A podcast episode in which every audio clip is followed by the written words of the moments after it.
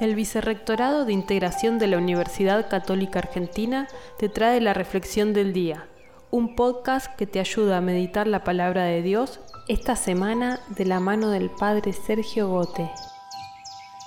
Según el Evangelio de la Pasión que leemos en este Viernes Santo, los que pasaban ante Jesús crucificado se burlaban de él y riéndose de su sufrimiento le hacían sugerencias sarcásticas. Si eres hijo de Dios, sálvate a ti mismo y bájate de la cruz. Nosotros queremos decirle, no te bajes de la cruz Jesús. Al contemplar al crucificado, nuestra reacción es de oración confiada y agradecida.